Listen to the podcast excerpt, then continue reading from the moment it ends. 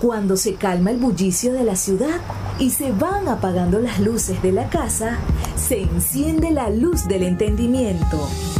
Desde este momento comienza Puerto de Libros, Librería Radiofónica, programa que contiene todos sus elementos tipo A. Puede ser escuchado por niños, niñas y adolescentes sin la supervisión de padres, madres o representantes. Comienza Puerto de Libros, Librería Radiofónica. Este programa llega a ustedes con el patrocinio de Puerto de Libros, librería de autor, ubicada en la vereda del lago y en el Teatro Varal de Maracaibo. Disfruta de los mejores libros a través de su página web puertodelibros.com.be. Sultana del Lago Editores, la única editorial venezolana que te ofrece el servicio de impresión bajo demanda para todo el territorio nacional. Conoce más de sus servicios en sultanadelago.com. Bienvenidos a Puerto de Libros, librería radiofónica. Les habla Luis Peroso Cervantes, quien todas las noches a través de la Red Nacional de Emisoras Radio Fe y Alegría trae este programa para ustedes con muchísimo, muchísimo cariño, con ganas de llevar a sus hogares, bueno, un poquito de la semilla del criterio temas de intelectualidad y por supuesto la oportunidad de conocer y descubrir maravillosos escritores. La noche de hoy estaremos compartiendo con ustedes algunos fragmentos de una interesantísima actividad que estuvimos desarrollando en el marco de la Feria Independiente del Libro de Maracaibo. Me refiero, por supuesto, a una presentación de libros de Sultana del Lago Editores, una presentación que ustedes, bueno, podrán ahora disfrutar. Estaremos hablando de la presentación del libro Mi lapidario cuarto strike del periodista suriano Eliezer Pirela. Este libro, además, trata sobre temas muy, pero muy interesantes, sobre todo temas que tienen que ver con la manera en la cual nosotros tratamos a nuestros niños deportistas.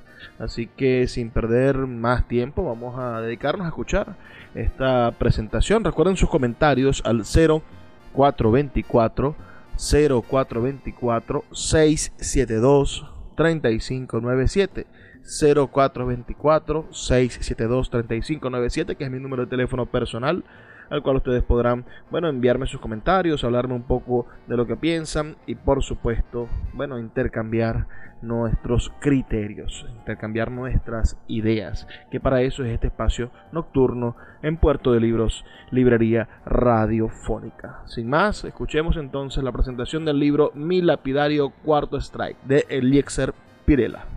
Vamos a comenzar precisamente por un libro, hoy es un día periodístico, tenemos un menú de, de periodistas maravillosos. Comenzaremos por hablar de este libro, de Mi lapidario Cuarto Strike, de Diexer Pirela Leal, famoso periodista deportivo de esta ciudad. Hoy comparte su talento en, en las redes sociales. Tiene un canal de YouTube bastante exitoso y, es maravilloso, bueno, que, no se detenga en su, no ceje en su determinación de escribir libros. Publicamos un libro que no tiene mucho que ver con el deporte, aunque a veces la gente le pide a Dios que gane un equipo, llamado Dios responde todas las oraciones. Es un libro por demás interesante. Y hoy estamos presentando este mi lapidario cuarto strike, que me hace recordar a algún detractor del, del béisbol que decía que era el juego más aburrido del mundo, porque todo el mundo se sentaba alrededor de, de unos tipos que, que se lanzaban una pelota y otro tenía un palo y uno pasaba una hora, dos horas, tres horas mirando cómo intentaban darle una pelotica, ¿no? Que era la cosa más aburrida porque era metódico, es decir, la acción era simplemente en el momento en el que lograban conectar a la pelota, pero si tenías un excelente pitcher, que no permitía que nadie tocara la pelota, el juego podía ser una, una tortura realmente. El, como en todo, es el error del pitcher en este caso, o la suerte del, del, del, bateador el que, el que va a permitir que sea interesante esto, ¿no? Si tienes un buen pitcher, es casi imposible batear la pelota. Pero si se equivoca el, el, catcher, se le va la pelota, la cosa se pone interesante. Si el pitcher hace bolas, el hombre le dan base. Es decir, ahí, ahí está en el error, es donde está la, la diversión del béisbol. En el momento en el que no haya un jugador perfecto, comienza a, a vivirse la emoción de, de poder tener la dinámica de este deporte.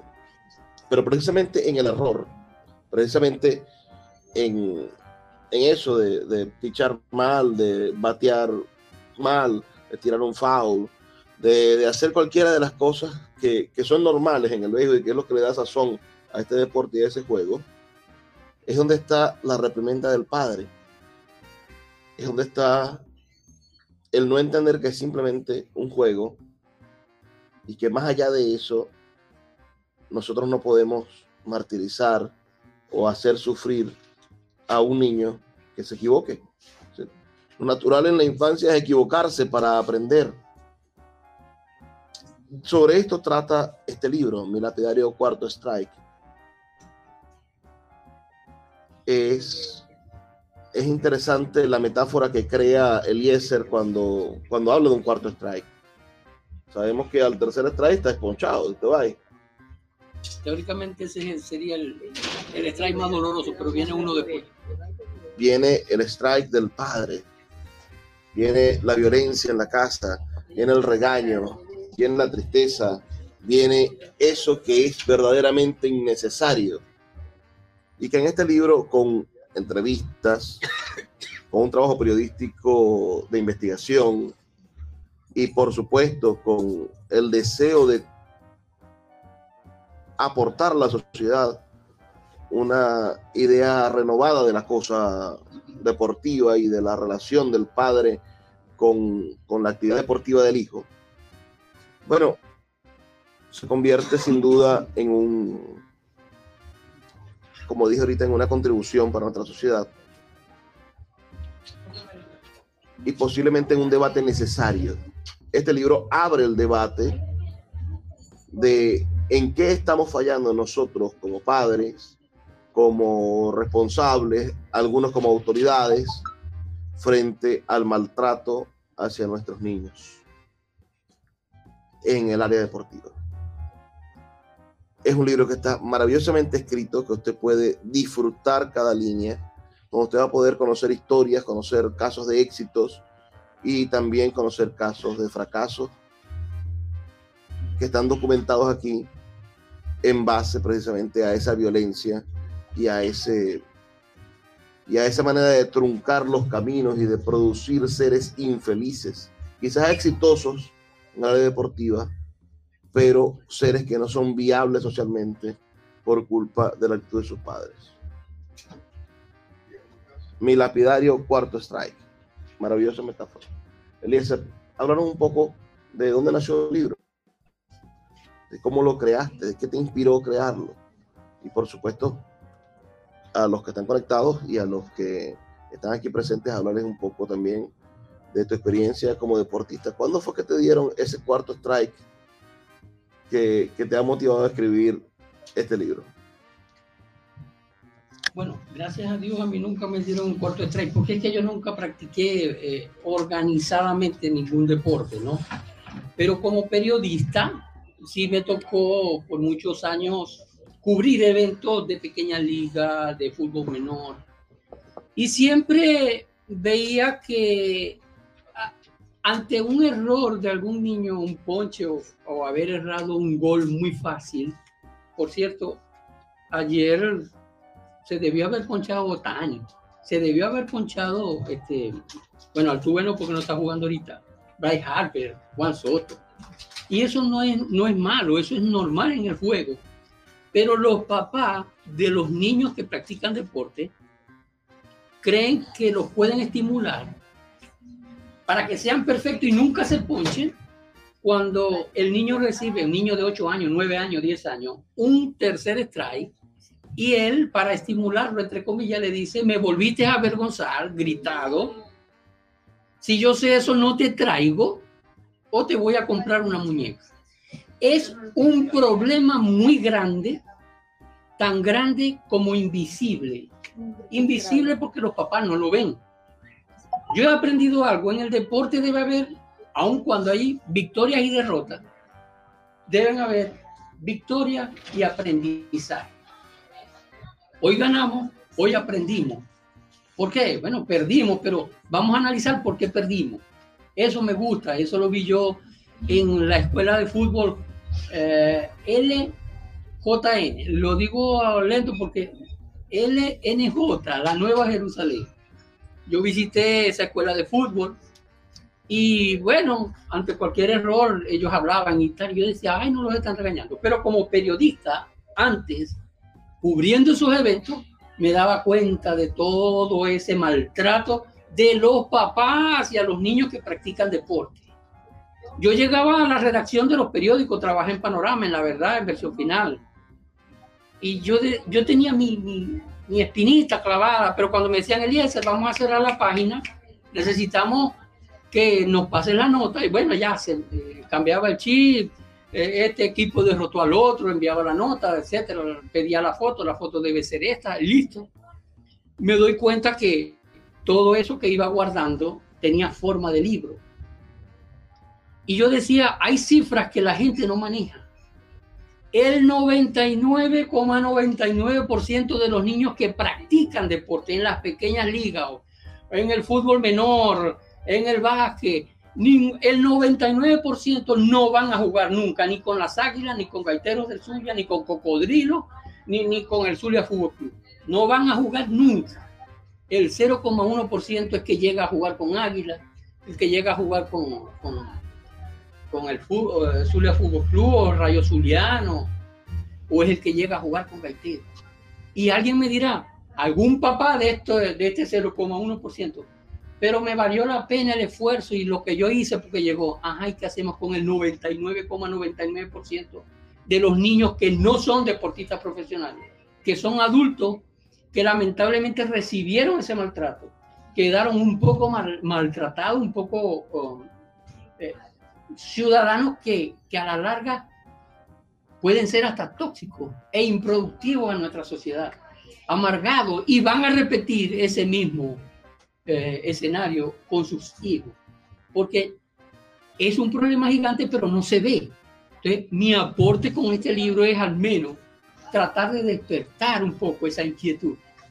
Ojalá, pues, que, que ese no es un libro para pintar, no es un libro para niños, es un, niño para, un libro para papás, para que lean. Y así como a muchos papás que yo entrevisté para hacer el libro y me decían, tú hablas con mi esposa, ¿verdad? Digo, no, ¿y por qué no la conozco? ¿Y por qué?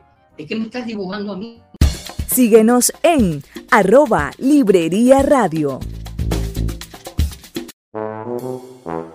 Puerto de Libros, Librería de Autor. Siete años siendo la librería virtual más grande de Venezuela, con dos sedes físicas, una en el Teatro Baral de Maracaibo y otra en la Vereda del Lago. Es un centro cultural dedicado al libro, proyecciones de cine gratuitas, talleres literarios, formación de nuevos escritores, talleres de teatro y de música, todo en un espacio dedicado al mundo de los libros y del conocimiento. Síguenos en nuestras redes sociales arroba puerto de libros y compra todos nuestros libros en la página web www.puertodelibros.com.be.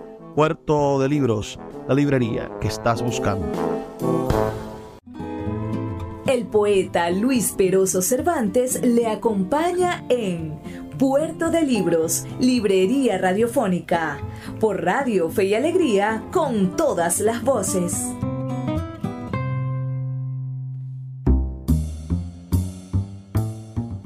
Seguimos en Puerto de Libros, Librería Radiofónica, esta noche escuchando la presentación del libro del periodista azuliano Eliezer Pirela, Mi lapidario cuarto strike, una especie de, metáfora, ¿no? No existe un cuarto strike, pero después de ese, de ese tercer strike, cuando llegas a la casa y te regañan o te, o te traumatizan tus padres por haber fracasado en un juego, en algo que debía haber sido diversión, bueno, en ese momento comienza el lapidario cuarto strike. Y esto lo narra, lo cuenta, lo analiza Egliexer Pirela, periodista de la fuente deportiva de larga data, un verdadero hombre dedicado al mundo del deporte. Pueden buscarlo en su canal de YouTube, donde, bueno, hace clips interesantes sobre el mundo del deporte. Lo cierto es que estamos escuchando las palabras que se dieron en torno a la presentación de su libro Mi lapidario cuarto strike en la actividad que se desarrolló en el marco de la Feria Independiente del Libro de Maracaibo, en el Teatro Varal de Maracaibo. Tuvimos la oportunidad de encontrarnos con este maravilloso escritor y periodista venezolano. Así que sigamos escuchando esta maravillosa presentación. Yo le decía, ¿en serio? Sí. Ah, entonces debo cambiar. Y yo decía, wow, está, al menos en el entrevistado está surtiendo el efecto que yo quiero que ocurra con este lapidario cuarto strike. Viene el tercer strike, lastima al niño, se va caminando a la cueva, pero el cuarto strike, el lapidario. Lapidario significa, y me perdona porque a lo mejor ya lo sabe, pero no quiero que haya dudas en el título. Matar a pedrada Y eso es lo que hace un padre desde la grada ante un hijo que necesita un estímulo y le vienen con esa pedra que se la pegan en el pecho, en el corazón. Por eso es que mi intención con este libro, recopilado eh, una investigación de varios años, lamento que siete de mis entrevistados, y no es porque el libro sea pavoso, yo no creo en eso, pero hay siete que fallecieron el problema es que ese libro yo tengo más de 10 años escribiendo. Y el único que ha creído en ese libro, aparte de mi esposa y mis hijos, es Luis. Luis, Luis, eh, con la editorial Sultana del Lago, dijo, yo lo quiero editar el 10, yo lo quiero publicar, porque es un tema que es muy importante y yo por eso tengo que agradecerse. Si sigo hablando o me van a hacer preguntas, porque podemos pasar rato acá. Vea, el libro tiene un capítulo que a mí me impulsó a hacer un programa social llamado Escuela para Padres. Esta escuela para padres, para el papá que a mí me diga, ve, no me interesa leer un libro, yo no tengo tiempo para leer el libro, yo no, no me gusta leer el libro, está bien. Bueno, en este programa social llamado Escuela para Padres, que es un capítulo de acá, yo tuve, digamos, ah, la idea de resumir en un taller de dos horas dos horas para hablar con los papás, y no solamente los papás, también los técnicos, los adultos que rodean a los niños, para que descubramos ese gigante que lastima a esa población tan vulnerable como son los niños y cuáles son las posibles soluciones, las posibles soluciones. No las tengo todas, a lo mejor en esos talleres van a surgir algunas otras soluciones, pero es la idea.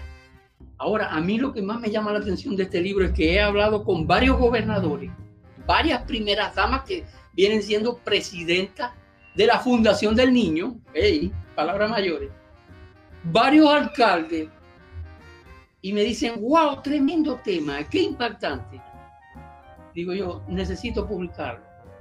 Parece que les hubiera dicho, tengo ébola, tengo COVID y tengo no sé cuántas otras enfermedades como decía Cantinfla, ni me ignoran.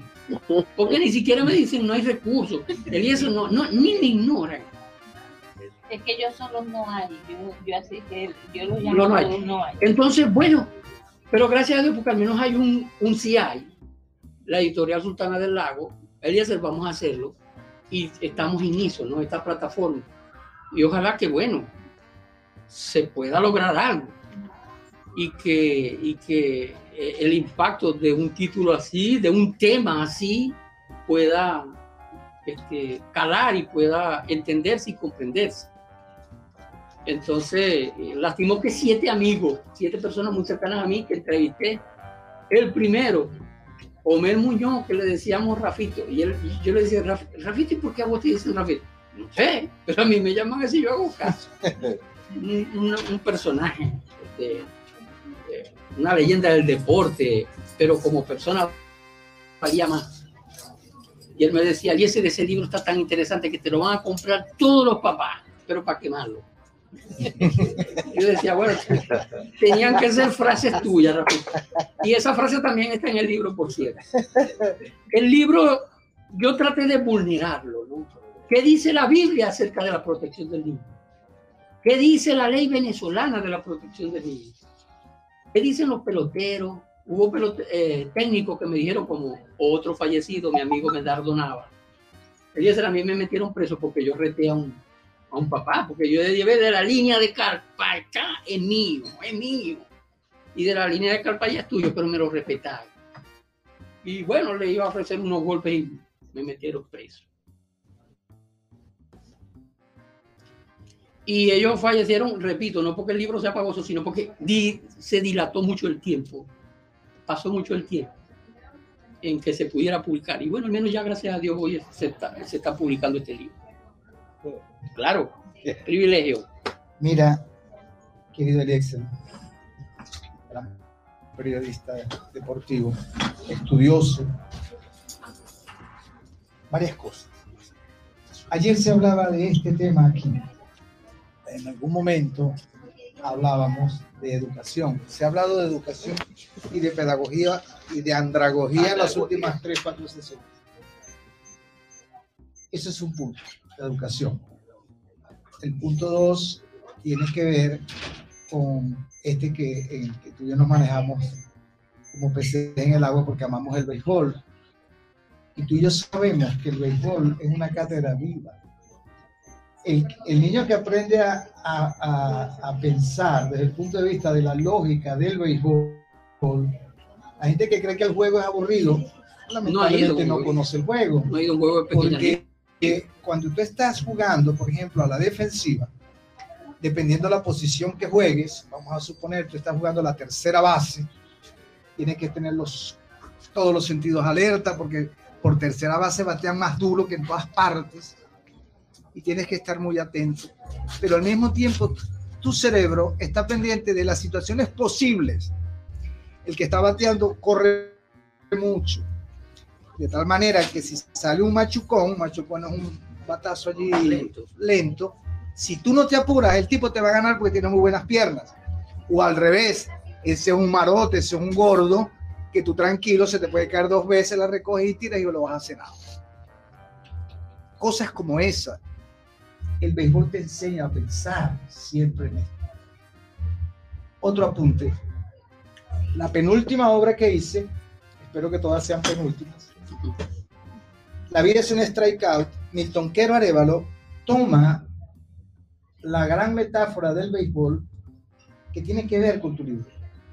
La anécdota es una familia que el papá, que era, ah, está el papá, está la señora, y están criando un sobrino cuyo padre fue guerrillero y murió.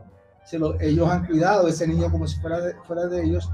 Y ellos están esperando que el niño, que tiene un brazo, tira la pelota duro, pueda llegar a ser una estrella y sacarlos de la pobreza. Esa situación, desmiénteme, hoy día existe. El último prospecto que fue firmado aquí, Ethan Salas, un joven catcher, creo que batea las dos manos, 16 años. ese muchacho tiene 16, a- 16 años y podría retirarse de todo tipo de trabajo con lo que ella gana. Claro, como están hechos a una ética, la ética del jugador de béisbol es muy difícil. Ah, sería lindo contar con, con Rafito y, que nos hablara de esto en su, en su manera de decirlo. Pero un pelotero no, no descansa, se levanta temprano, tiene que ir a correr, tiene que estar a la una de la tarde, el juego a las 8 de la noche, para practicar con el equipo ciertas jugadas, etcétera, estar ah, desarrollando, entrenando ciertas Es un trabajo constante. Juegan pelota en la noche, termina el juego, todo el mundo se va, ellos tienen que terminar su, preparación, ir a, cenar a esa hora y al otro día a las 8 de la mañana y juegan todos los días. Entonces, para poder hacer eso se requiere de una ética. Luego, no es mentira que si no revisen lo que pueda tener en el cerebro Ronald Acuña, que es el, el, prospecto a uno ahorita del béisbol, junto a Otani, etcétera, pero Otani es un, un tipo educado en una cultura distinta. Pero el nuestro Acuña, Acuña, Acuña Jr. es de aquí, es cabeza caliente, ya protagonizó un incidente, ya mató a su equipo de La Guaira, cuando en un playoff, en un momento decisivo, el tipo actúa de manera inconveniente, diríamos, la cabeza loca. Recuerdo uno de los grandes periodistas del béisbol, Milton Richman, cuando hubo un muchacho pitcher de los Mets, esto parece una conferencia de béisbol, pero me encanta hablar de del tema de la pedagogía y el béisbol. Son, son dos cosas que van juntas. Dwight Gooden. Entonces empieza el tipo y en un solo año deslumbra, líder en ponches, creo que gana el Cy Young, siendo novato del año. Y Richman abre los entrenamientos la cobertura de los entrenamientos primaverales del próximo año. Keep on sweet, decía el título. Keep on sweet, Papa, eh, Papadoc, le decía. Mantente dulce siempre. Y, y, tú lees el artículo y tiene mucho que ver con este libro. Me lo, recordó. Porque le está diciendo al joven que se cuide, que sepa administrar el don, que le dio Dios al darle las herramientas para jugar béisbol. Es verdad, mucho eh, a, este niño Itan Salas puede ser que le hayan pagado todos los millones del mundo, pero eso no garantiza que llegue a que echar un partido en grandes ligas. No le garantiza. A Guillermo Quiroz en su momento fue también un catcher que firmó por una millonada y creo que nunca se tomó, sí, se tomó su cafecito que llama. Síguenos en arroba Librería Radio. Sultana del Lago Editores es una empresa zuliana de servicios editoriales. Nuestro catálogo tiene más de 100 títulos de autores nacionales e internacionales. Además, somos la única editorial que presta servicios de impresión bajo demanda en Maracaibo. No necesitas invertir en grandes tirajes. Tus lectores pedirán tu libro, nosotros lo imprimiremos y tú obtendrás regalías. Por ello, también editamos internacionalmente en Amazon y Google Play Books. Conoce más en nuestra nueva página web www.sultanadelago.com o siguiéndonos en Instagram como arroba sultana del lago. El poeta Luis Peroso Cervantes le acompaña en Puerto de Libros, Librería Radiofónica, por Radio Fe y Alegría, con todas las voces. Seguimos en Puerto de Libros, Librería Radiofónica, esta noche escuchando la presentación de nuestro amigo Eclixer Pirela, la presentación del libro Mi Lapidario Cuarto Strike, que se desarrolló durante la quinta edición de la Feria Independiente del Libro de Maracaibo, un evento a todas luces, un evento muy importante para la ciudad de Maracaibo y para el país. Los invito a que consigan en YouTube todas las actividades de la feria, donde está también esta interesantísima actividad que se desarrolló, como les digo, el pasado mes de julio del año 2023 y que ustedes podrán, bueno, disfrutar porque ha quedado inmortalizada todas esas presentaciones en YouTube. Agradecido de verdad con su sintonía. Por favor, sus comentarios al 0424 672 3597 0424 672 3597 o a nuestras redes sociales arroba librería radio en Twitter y en Instagram. Sigamos escuchando las palabras que se dieron en torno a la presentación de este libro, Mi lapidario cuarto strike del periodista zuliano Eliezer Pirela. Bueno, resumo un poco de esto que quiero decir porque en verdad es un tema que a mí me apasiona. Este, este libro, más que hablar de béisbol, habla de familia, de unidad, de la presencia. También ayer hablábamos y yo citaba el último texto que escribió Ernesto Sábato, es uno de los grandes escritores de la humanidad, el autor del informe Sábato, autor de una novela extraordinaria llamada El túnel. Su último ensayo se llama La resistencia. Es una vaina que tú te lees en 15, 20 minutos porque es un ensayo de unos 40 páginas, un librito. ¿Qué dice Sábato? Mantente pegado con tu, con tu, con tu hijo, ¿no? No vas a poder ganarle a la tecnología, a la velocidad con que se, se desarrollan. eh, que los niños tienen plataformas que ya su periodo de, de caducidad están estrenando la Nintendo y ya los están programando para que les parezca vieja y necesitan la otra, la otra consola. Entonces, contra eso no vas a poder. ¿Qué te queda? Pegarte al lado. De eso trata este libro. Se trata de tomarse un tiempo e ir con el muchacho al estadio y a ayudarlo a comprender cómo todo ese lenguaje de señas, de prospectiva de las jugadas, de estar siempre un paso adelante. Y una hermosísima lección del béisbol.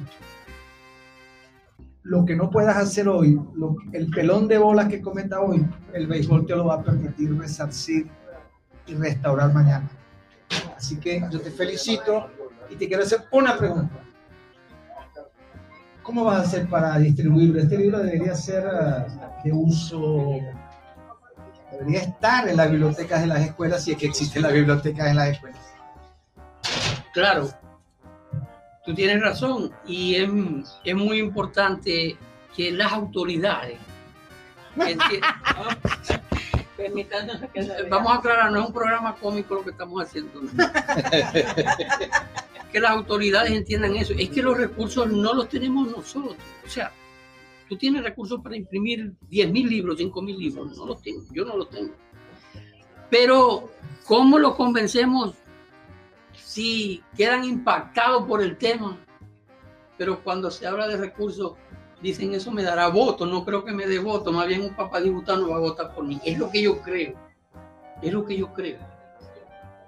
Entonces, yo estaba explicando que este libro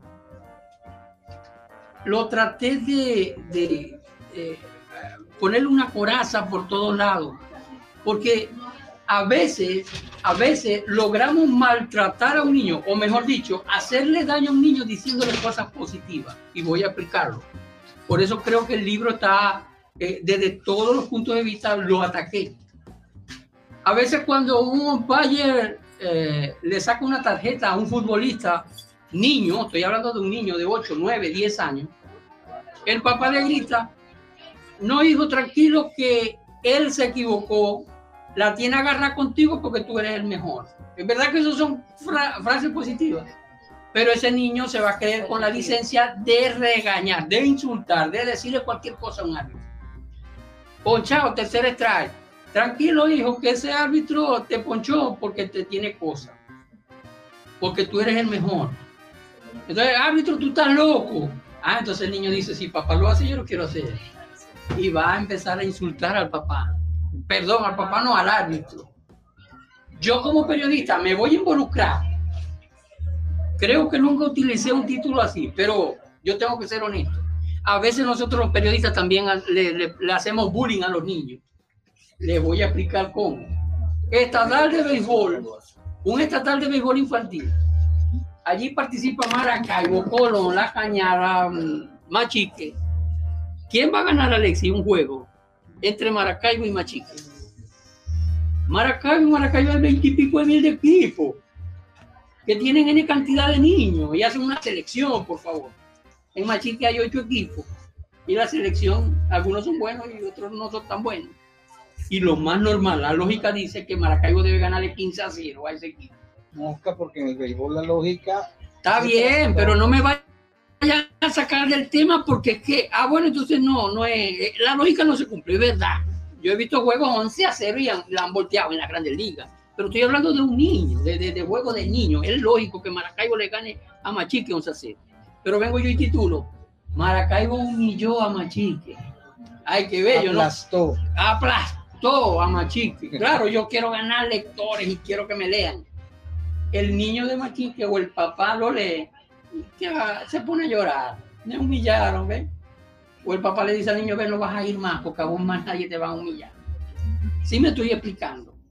Entonces el bullying a esos niños es un problema tan grande como invisible que hasta nosotros los periodistas, licenciados en comunicación social y etcétera, etcétera, lo cometemos sin querer.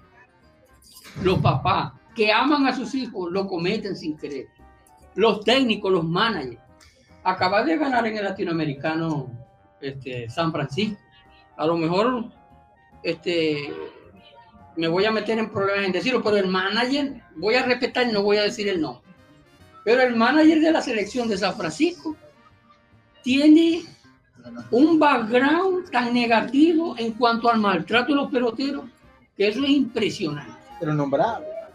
A felicitar. Bueno, ay, Yanio Gute- Yan- Yanio Gutiérrez, fue pelotero y tal. Yo lo conocí siendo un peloterista. Pero a mí me dice, personas serias, amigos, que las barbaridades que le dice a los niños son impresionantes. A lo mejor los papás de estos niños que van a ir a Williamsport están contentos. Dicen, no importa. Yo, yo se lo perdono porque vamos a Williamsport. Pero señores, valdrá la pena eh, eh, un triunfo así en que, por ejemplo, en ese equipo estoy seguro que uno o dos, uno o dos, o a lo mejor ninguno, pueden llegar a ser peloteros profesionales. Y los demás van a ser unos ingenieros, unos escritores, unos vendedores, uno, la profesión que usted quiera mencionar, que se van a acordar de eso y van a decir, a mí sí me maltrataron, yo odio el béisbol por eso. Se pueden convertir en personas tóxicas, improductivas a la sociedad, y eso es lo que yo no quiero. Entonces, ¿ganamos o aprendemos? Ganamos o aprendemos. No vamos a perder, pero a aprender sí. Eliezer, Dime. a nuestro querido. Pero no te lo voy a dar porque te- habla media hora. Ya, homenaje, pero es que yo quisiera que Ah, claro, el profesor claro. Bielma, no solo como poeta, él es un gran educador, pero él fue maratonista, campeón.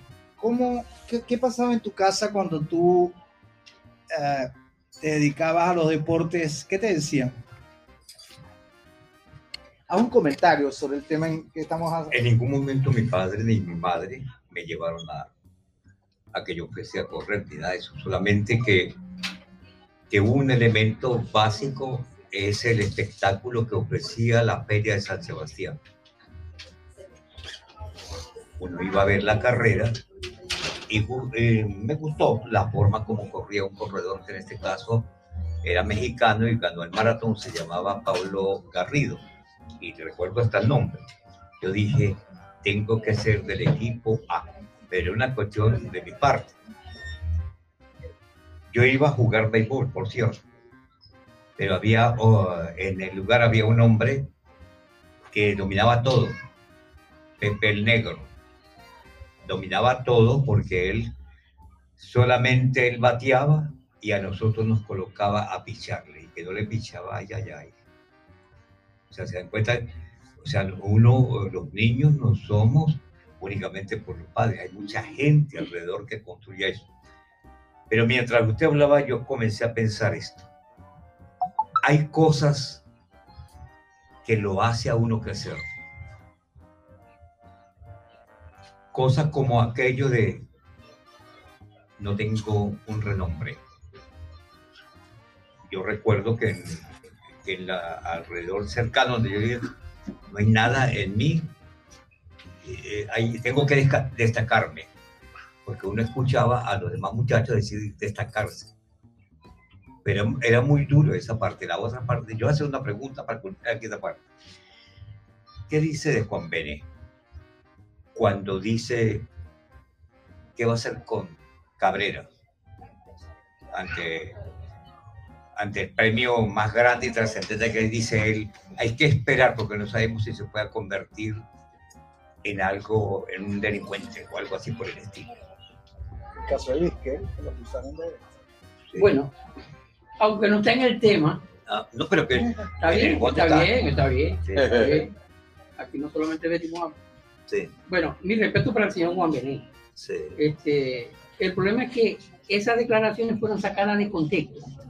Ajá. porque, bueno, él ha dicho que él no va a votar por Vizquel. Él es el único que lo ha dicho, lo ha dicho, y hay otros 318 que no votaron, pero no lo dijeron, ¿no? Pero porque Juan Bené no haya votado por, por Omar Vizquel no significa que vaya a llegar o no a la Grande Liga. Entonces, alguien de una manera visceral, con un disgusto eh, sin raciocinio, publicó eso que dijo Juan Bené cuando Miguel Cabrera tenía ocho años en la Grande Liga, ¿no? Y con ocho años en la Grande Liga se puede ser muy bueno, pero no significa que vaya a llegar al Salón de la Fama. Entonces, alguien le haya preguntado eso porque le sacó un honrón en la Serie Mundial a Roger Fleming, y etcétera, etcétera. Y él haya dicho, no, es que yo no sé si él va a llegar. Y tenía razón, él no dijo mentira. Puerto de Libros, Librería Radiofónica, tu canal diario para encontrar nuevos libros. Con el poeta Luis Peroso Cervantes. Síguenos en arroba Librería Radio. Te invito a leer el periódico digital Tercera Voz, periodismo inclusivo, podcast, noticias, opinión, entretenimiento, todo lo que estás buscando para informarte en un solo lugar. Entra en su página web 3eravoz.com y mantente al día con toda la información que necesitas. Tercera Voz, periodismo inclusivo. El poeta Luis Peroso Cervantes le acompaña en Puerto de Libros, Librería Radiofónica, por Radio Fe y Alegría, con todas las voces.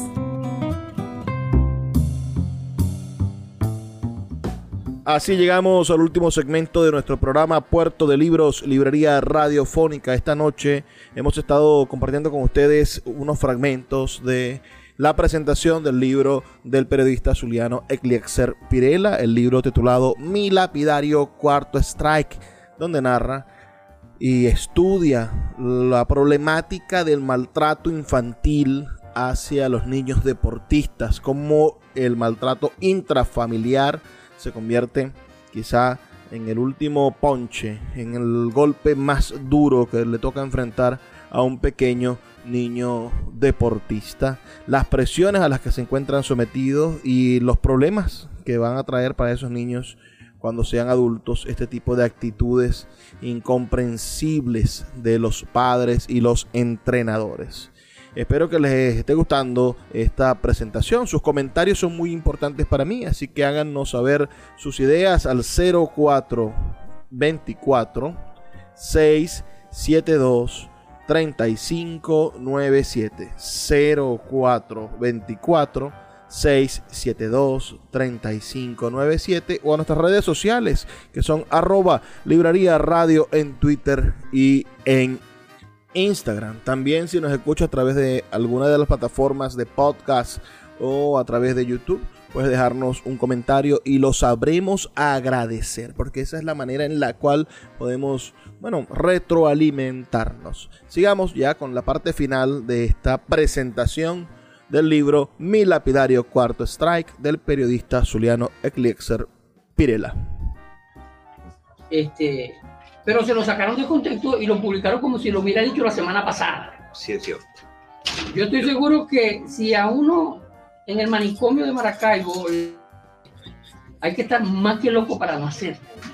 A mí un amigo periodista me preguntó que si con lo que había hecho Miguel Cabrera de los, de los 500 honrones, eh, perdón, los 3.000 porque el primero llegó a los 500 honrones, él aseguraba su ingreso al Salón de la Fama. Yo le dije que no. Me dice, no, tú estás loco, ¿cómo no lo va a haber asegurado? No.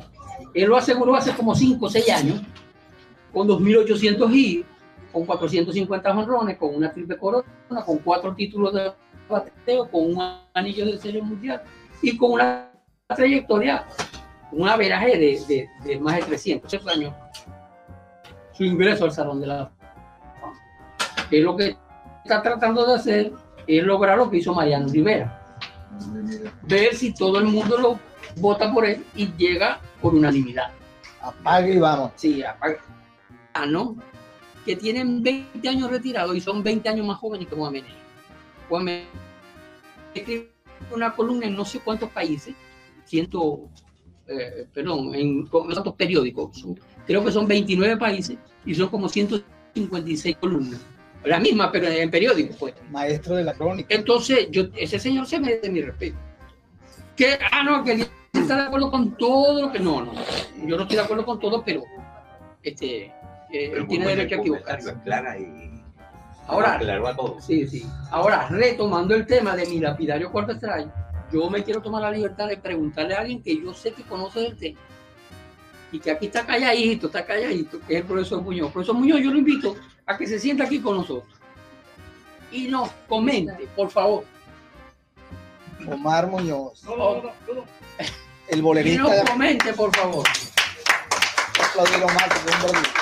¿Qué piensa usted? Ah, Diego, no, no. Claro, una gripe es muy fuerte. Entonces trato de protegerlo de todo. Bueno, profesor. ¿Qué quería en especial? Bueno, su opinión, texto. su opinión acerca de este tema del lapidario. Me, me sorprende gratamente, aparte de saludarte por el texto de- sobre Luis. Ah, En el texto de Luis hay algo que yo quiero recordar. El, Luis Aparicio le comenta a Eliezer un, un episodio que ilustra, como decía, como decía Alexia hace rato, eh, estamos llenos de, de moraleja y conversábamos anteriormente, hay enseñanzas en todas partes. Siempre hay donde aprender y, y- y el béisbol tiene la suya. Dos cositas breves. Walt Aston fue manager de los Dodgers de Los Ángeles.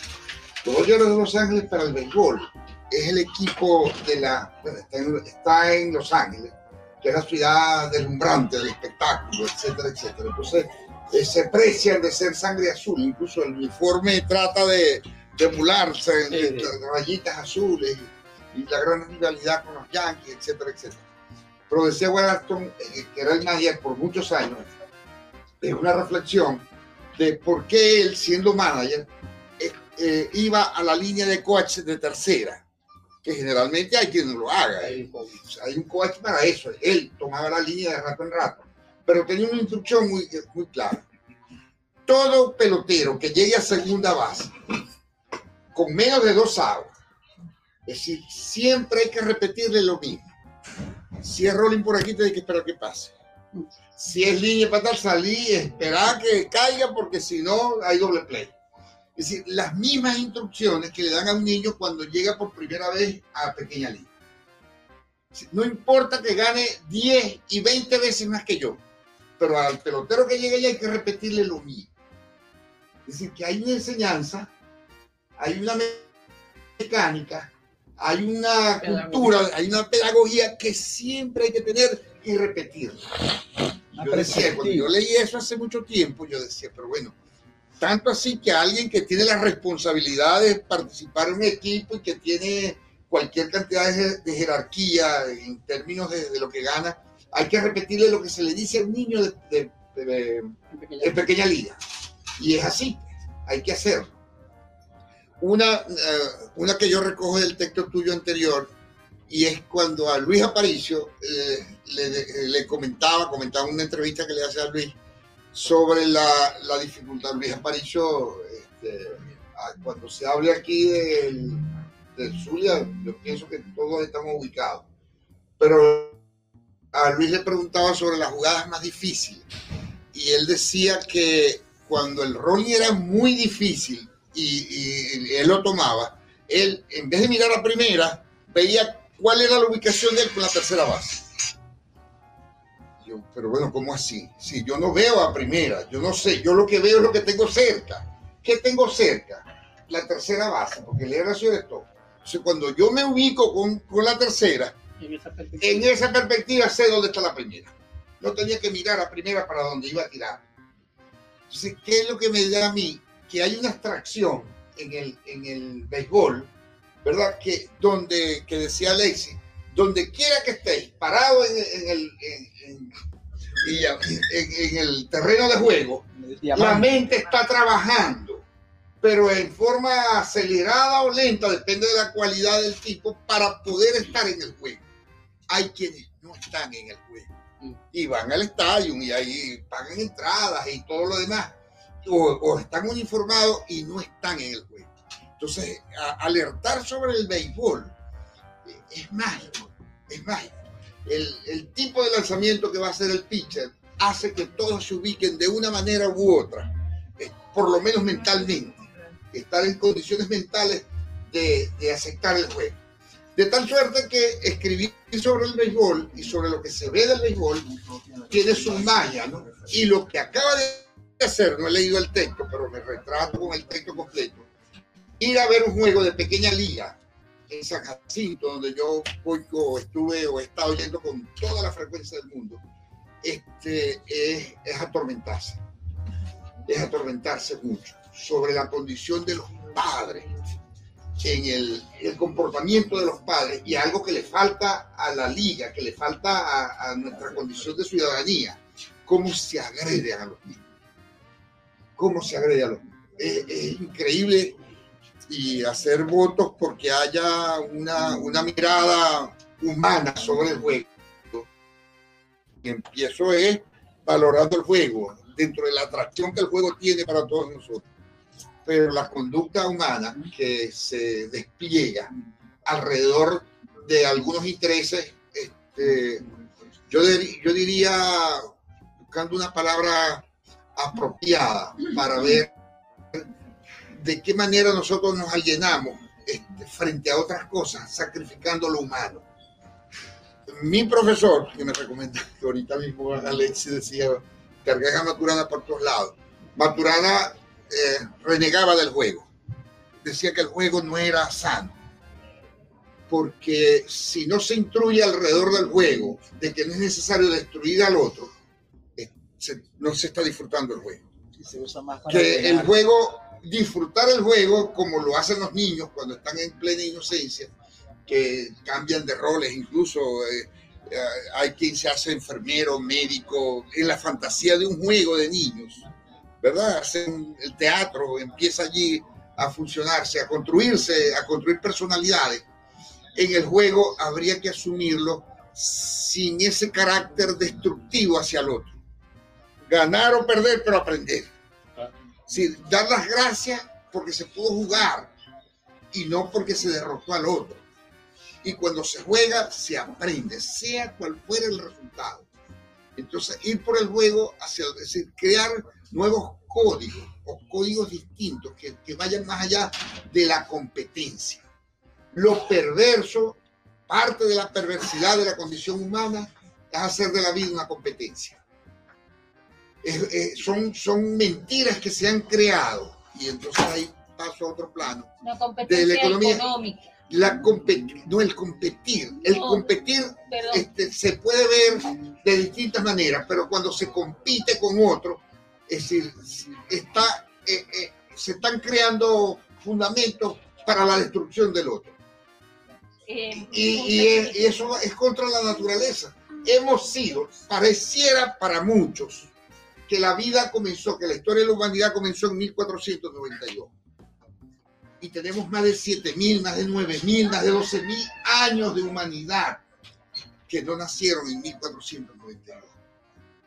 Entonces vivimos eh, negando, empezando que vivimos negando buena parte de lo que se ha vivido y no solamente lo negamos, sino que actuamos en contra de ello. Y, el juego, termino por, por lo del juego, el juego yo eh, tuve la, la- la suerte de que nuestra familia, los hermanos que somos, nos veíamos más en el estadio de béisbol que en las festividades familiares. Porque era seguro que todos los sábados y los domingos estábamos en el béisbol viendo béisbol doble A. Viendo béisbol doble A, donde todo, OSP, lotería, OSP, lotería, Don Portuario. todo, todo, todo, todo. Eso fue un disfrute, un disfrute pleno alrededor del béisbol. La Universidad del Zulia tiene un equipo de béisbol muy Ahí competitivo. eh, Gotera, eh, Vergotera, bueno, todo, todo, Lino Conel. Por allí eh, el, el béisbol, tuve esa suerte de llegar al- a apreciar el béisbol y, y- y a disfrutarlo, a disfrutarlo en toda su extensión. Tuve, tuve la mala suerte, la mala suerte no, no decirlo así. Tuve la, eh, hubo una ocasión en que me tocó estar en Colombia y en Colombia visitaba unos bares donde tuve la delicadeza, tuvieron la delicadeza conmigo de que me ponían un televisor y yo era el único que miraba el televisor en Bogotá, el único. En una esquinita por allá, serie mundial, yo voy a venir. Vení mañana si hay serie mundial, yo me quedé, no, yo te pongo el televisor a vos. Y me ponían el televisor en una esquinita del bar y yo disfrutaba de... Y entonces llamaba para Maracaibo de cada rato y van a dar base por bola y, y no viene el picheo y no van a sacar ese tipo y cuándo van a cambiar el pitcher y todos los comentarios que uno hacía, ya no tenía con quién hablar, miraba así, era yo solito mirando en bar y bueno, y comentando el béisbol con los aquí. Así que te agradezco lo que hiciste, lo vamos a estudiar y seguramente, como dijo Rafito, lo van a buscar muchos padres para quemarlo.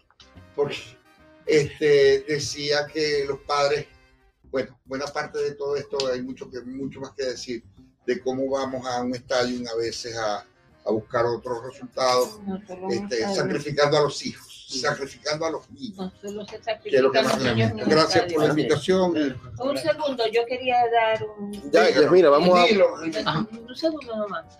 Eh, que, que yo tampoco he leído el libro, me gustaría leerlo, en verdad. Eh, me ha animado este, sobre el maltrato, porque eh, eh, han afectado mucho eso del maltrato. Eh, eso es, bueno, líneas, cosas que contar y mucho. Creo que cuando lea el libro, entonces yo le daré mi opinión sobre lo que yo veo sobre eso del maltrato, porque yo creo que el maltrato no Bien. solo está en lo del béisbol, está en toda la esfera de la sociedad. Eso es verdad. Claro, Sí, es verdad. Sí, es verdad. Bueno, vamos a, a- agradecido Eliezer eh, por la oportunidad de publicar este libro. Sin duda, un libro que va a dar mucho de qué hablar.